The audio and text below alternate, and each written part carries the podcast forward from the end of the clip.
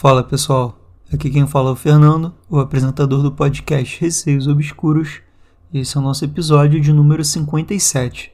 Quem quiser enviar os seus relatos, não se esqueça o e-mail é receiosobscuros.gmail.com ou pode enviar também por direct no Instagram, arroba receiosobscuros.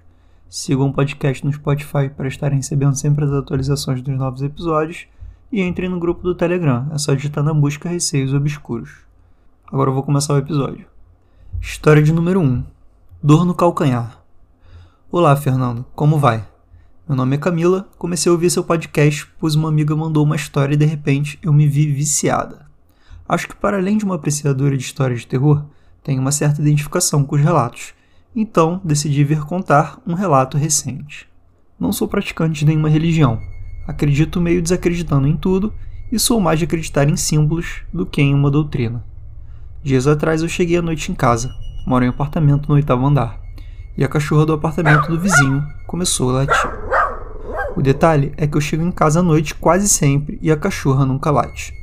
Lembro de pensar, nossa, até parece que não conhece quem tá aqui. No dia seguinte, acordei com uma energia bizarra e minha namorada, que mora comigo, também acordou esquisita.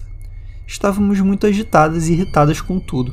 Passamos o dia brigando e nenhuma estava de TPM. Já era noite e decidimos ir dormir, porque estávamos esgotadas. Minha namorada foi conferir se a porta estava fechada e de novo a cachorra latiu. Ela pensou com ela mesma: Nossa, parece até que tem um espírito aqui, mas não me comentou nada. Foi aí que tudo ficou sinistro. No meio da noite eu tive um sonho do mesmo jeito que anos atrás, quando eu tive o que alguns médiums chamaram de projeção astral. Eu estava deitada no escuro, no sofá da sala e o apartamento estava exatamente igual a quando fomos dormir. De repente, a porta da frente abriu e entrou uma mulher. Eu não via ela, mas eu ouvia ela falar. Ela entrou dizendo: Meu nome é Elisângela e sou agente funerária. Daqui a pouco eu vou contar quem vai morrer amanhã de manhã. Eu consegui me mexer do sofá e segui-la pela casa. Por algum motivo, minha namorada estava acordada na cama, olhando para a mulher que estava no pé da cama falando com ela sem parar e dizendo coisas horríveis.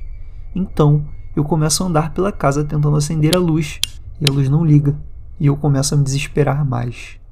Eu mando a mulher embora e minha namorada diz para não falar o nome da mulher, porque senão ela não vai embora nunca mais. Começamos a tentar rezar e a mulher começa a falar sem parar, mexer nos móveis e falhar a luz do cômodo. Então eu acordo mas esse acordar é de novo, exatamente como foi a primeira vez que eu tive essa experiência, um pavor. Eu não consigo mexer e eu só sinto medo. Não parece que eu estava sonhando, e sim que eu estava ali o tempo todo vivendo aquilo, e é aí que abro os olhos. O mais bizarro é que acordei a minha namorada e ela acordou dizendo: Tô com muita dor em volta do meu calcanhar direito. Rezamos para nossos anjos protetores, para eles expulsarem esse espírito daqui. No dia seguinte, Falamos com a minha sogra que é espírita e ela disse que eu tive novamente um episódio de projeção astral.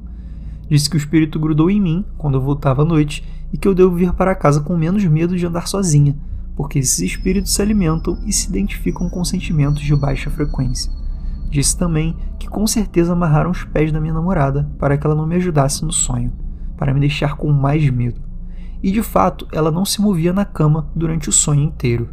Detalhe: no dia seguinte, ela acordou sem dor no calcanhar. Eu sei que eu tenho mediunidade e que isso aparece para mim porque eu tenho canais abertos. Estou sempre tentando fechar essa porta porque não tenho estrutura e nem vontade de trabalhar com encaminhamentos espirituais. Mas uma vez ou outra, quando não estou fechada, eles voltam a aparecer para mim. Amo seu podcast e espero que goste do relato. Beijo. Camila, um beijo para você e para sua namorada também. Muito obrigado por todos os elogios aí ao podcast e por enviar também o relato. Achei sinistro o relato. De fato, parando um pouco para pensar no que aconteceu, eu imagino que tenha sido uma projeção astral mesmo, né? Acho que quando a gente sonha, a gente sabe quando é sonho. E a sua sensação foi diferente, né? Você sentiu que você estava ali, vivendo aquilo. Então, assim, imagino que você estava ali vendo algo que você não conseguiria ver acordada, mas que com a projeção astral você ficou mais aberto a esse mundo espiritual, né? Que você conseguiu ver essa pessoa, né? Que era uma agente funerária. E sabe-se lá por qual motivo. Ela estava falando que alguém ia morrer amanhã de manhã. A sua namorada também estava com o tornozelo doendo, né? Como se algo estivesse segurando ela. Isso foi muito bizarro. Talvez sua sogra estivesse certa mesmo, né? Que você estava andando ali com medo e algum espírito grudou em você quando você voltava em casa. Possivelmente foi essa tal Elisângela, né?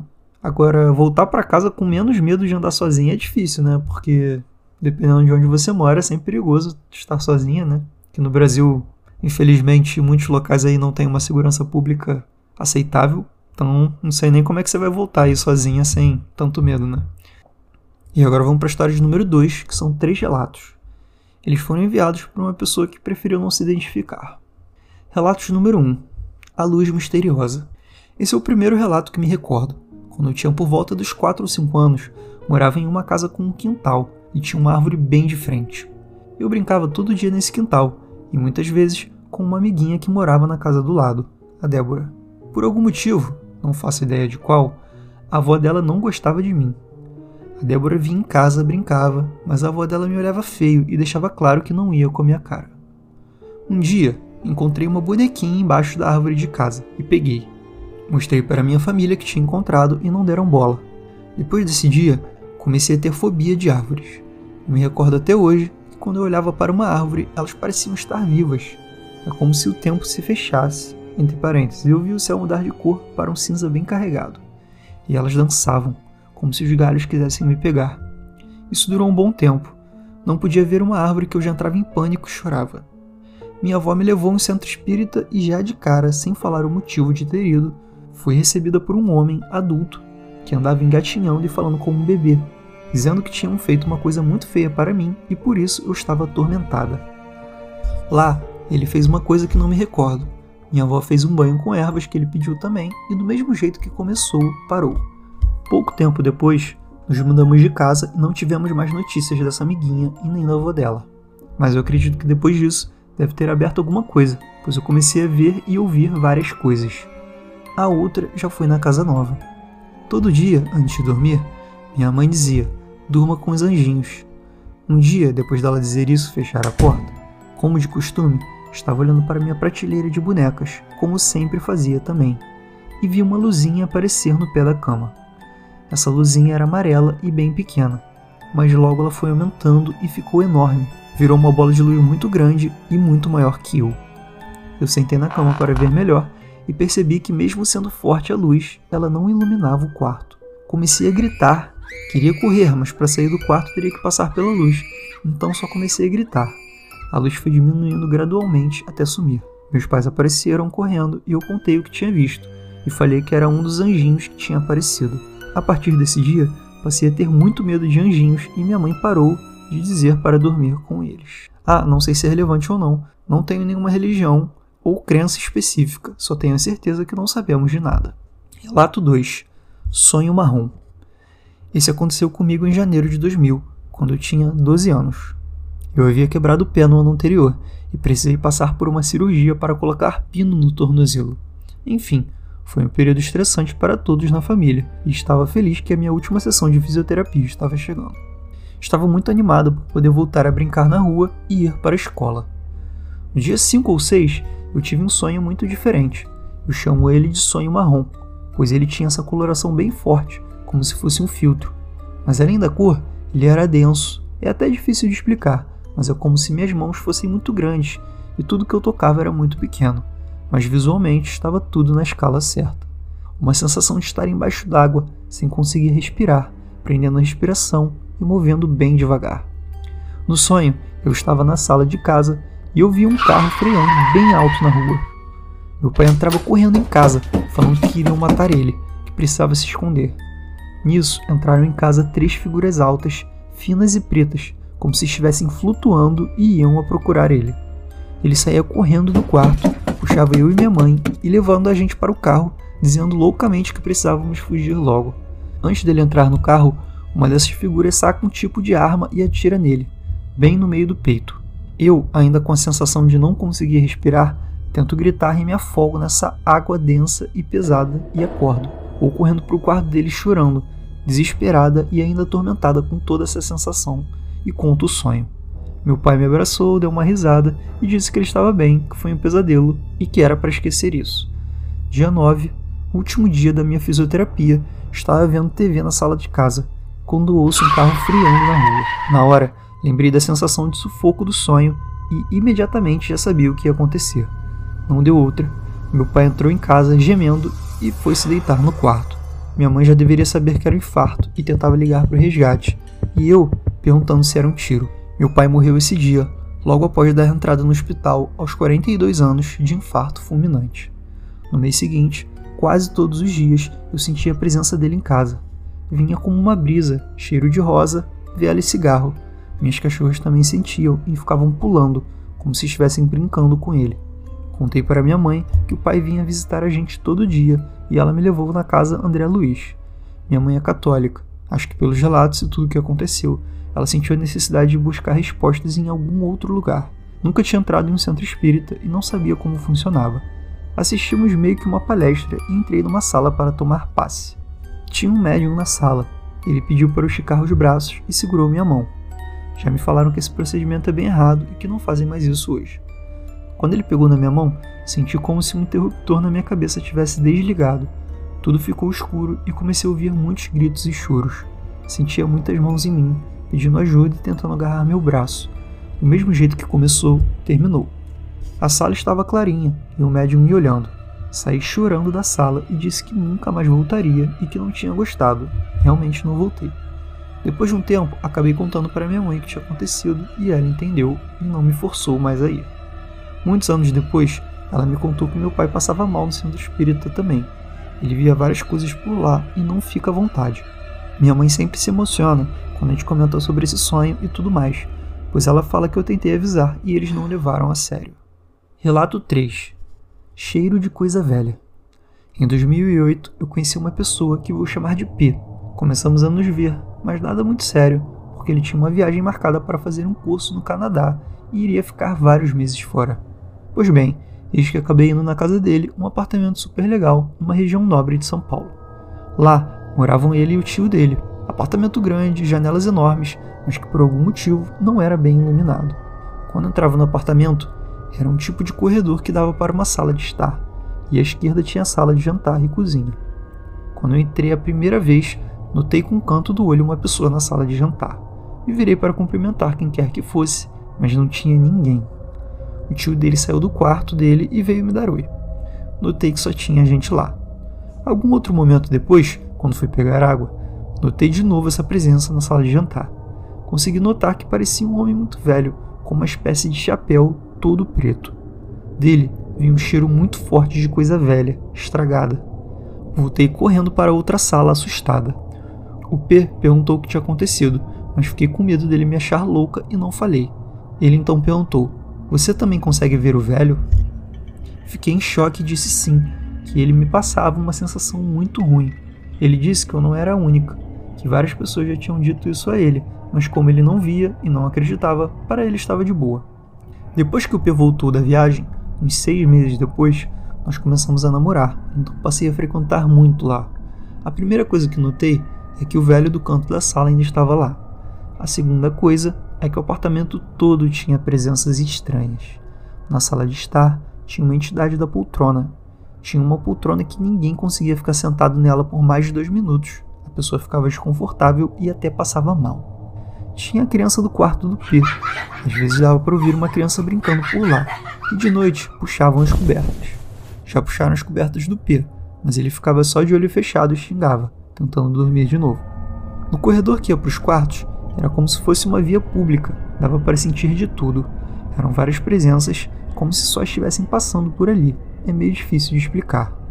O ar lá era tão pesado que já vi o nariz de pessoas que estavam de boa vendo filme ou fazendo alguma outra coisa começarem a sangrar do nada. Ninguém ia para a cozinha, todos tinham receio. Até pessoas que não sabiam do velho não passavam por ali. Eu mesmo só fui duas vezes na cozinha de lá. Uma certa noite, nós e um amigo em comum saímos para comer uma pizza e estávamos conversando sobre esses fenômenos. No auge da nossa ingenuidade, combinamos que ao voltar gostaríamos de invocar esses espíritos para conversar. Chegamos no apartamento, o tio do P não estava no momento. Fechamos as janelas, as cortinas, acendemos várias velas e colocamos um copo de vodka, a bebida que tinha, na mesa. Começamos com as clássicas. Tem alguém aqui? e, se tiver, mande um sinal. Péssima ideia. A chama de uma das velas começou a tamborilar. Ela ficava enorme e fina, balançava muito e aí quase apagava. Em seguida voltava ao normal e fazia toda essa repetição. Ficava grande e fina, dançava e quase apagava. Isso se repetiu diversas vezes e achamos o máximo. Começamos a pedir mais sinais. Ouvimos como se fossem batidinhas levinhas, bem longe, que não associamos com isso. Notamos que a vodka tinha quase evaporado em 30 minutos ali, só tinha sobrado um fundinho. Eu comecei a ver uma fumaça densa, cinza bem escura, quase preta, e rasteira saindo da sala de jantar, passando pelo rodapé e vindo para a sala de estar. Dei um pulo e falei gritando para eles olharem, mas os dois não viam nada. Eu fui então mais para perto, para poder apontar e mostrar o caminho que eu via ela fazendo, e fui tomada por um cheiro que era horrível. Era igual ao cheiro do velho da sala de jantar, só que muito mais forte. Comentei com eles sobre o cheiro e que achava que era o velho. Nisso, senti como se o cheiro tivesse penetrado na minha cabeça, e a partir daí, não lembro de mais nada. Acordei no sofá, já com as luzes acesas, nosso amigo do meu lado chorando e rezando. O P tinha corrido se trancado no quarto dele. Eu senti uma dor muito aguda no meio da minha testa, como se tivessem colocado um fósforo aceso nela. Até cheguei a ficar procurando alguma marca no espelho, mas não tinha nada. Esse amigo disse que quando fui atrás da fumaça, eu parei e mudei de comportamento, que fiquei encarando os dois com uma cara de ódio e perceberam que não era eu. Nisso, o P ficou morrendo de medo e se trancou no quarto, e esse amigo ficou rezando, eventualmente eu acabei voltando. Depois desse dia, nunca mais quis brincar com nada disso, passei a levar mais a sério. O P, que era cético, acabou entrando para o espiritismo e estuda esses eventos. Já eu fiquei com muito medo e passei todo dia a pedir para não ver mais nada, que eu não queria. Mais ou menos uns cinco meses depois, eu realmente parei de ver tudo e hoje em dia não tenho mais nenhum tipo de mediunidade, mas com outra cabeça hoje até penso em trabalhar para voltar a ver. Olha, muito obrigado pelos três relatos. Eu vou comentar aqui brevemente sobre cada um deles. E, primeiramente, o relato número um, né, a luz misteriosa. Eu acho que a avó da sua amiga era muito estranha, né? Porque não gostar de uma criança de 4 ou 5 anos é complicado, né? Porque normalmente não se tem nenhum motivo forte para você não gostar de uma criança, sabe? Por mais que ela seja bagunceira, ou seja lá o que motivo ela poderia ter para não gostar de você, acho que ter esse ódio todo de uma criança eu já acho meio estranho. Acho que a avó dela não batia bem. E pelo que eu entendi, essa boneca aí que você pegou, que estava embaixo da árvore, devia ser alguma coisa que a avó da sua amiga fez para te deixar mal, né? Eu não sei explicar exatamente como, mas tô supondo aqui. No próprio centro espírita que você foi, o tal homem lá que te recebeu já falou isso, né?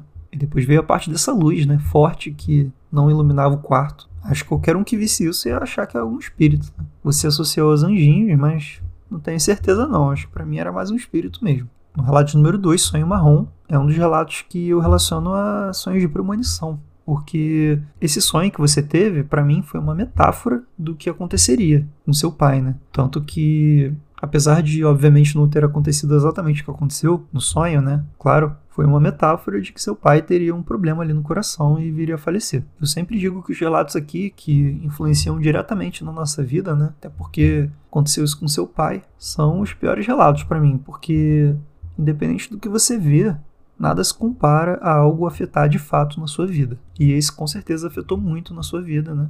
Mas não sei se você e sua mãe poderiam fazer alguma coisa a mais do que vocês fizeram pelo seu pai, né? Porque infarto nunca se sabe quando é que vem e só médico mesmo que conseguiria tratar ele ali no momento. Vocês duas não conseguiriam, né? E ninguém imaginar também que o sonho que você teve teria alguma relação com o infarto, né? Agora o relato de número 3 eu achei sinistro pra caramba. Não sei como é que você conseguia frequentar a casa do P, né? Com todos esses espíritos, essas entidades que tinham ali. Não era só o velho, né? Que era o mais assustador, mas também tinham outros ali que você falou. E vocês foram muito corajosos aí de tentarem entrar em contato com algo que você já sabia que era ruim, né? Quando você falou que quando viu o velho ficava com medo, achava que era algo ruim. Então vocês entraram em contato ali, né? Vários sinais apareceram, o fogo da vela ficando mais forte, a vodka evaporando e essa última parte que você chegou perto da fumaça e começou a ficar possuída. Tenho quase certeza que foi esse velho, né? Porque você começou a sentir o cheiro de coisa velha, aquele cheiro podre lá que você sentiu. Logo depois disso você começou a agir diferente, com ódio. Para você a experiência foi até menos pior, eu diria, do que pro P e pro seu amigo, porque você apagou ali e depois acordou e te contaram o que aconteceu. Agora eles devem ter sofrido ali com você agindo diferente, né? Eu ficaria com muito medo se eu fosse eles. Ainda bem que vocês pararam de mexer com esse tipo de coisa. E, gente, esse foi o episódio de hoje. Novamente, manda os relatos por e-mail receiosobscuros.gmail.com ou por direct no Instagram, arroba receiosobscuros. Um beijo a todos e até o próximo episódio.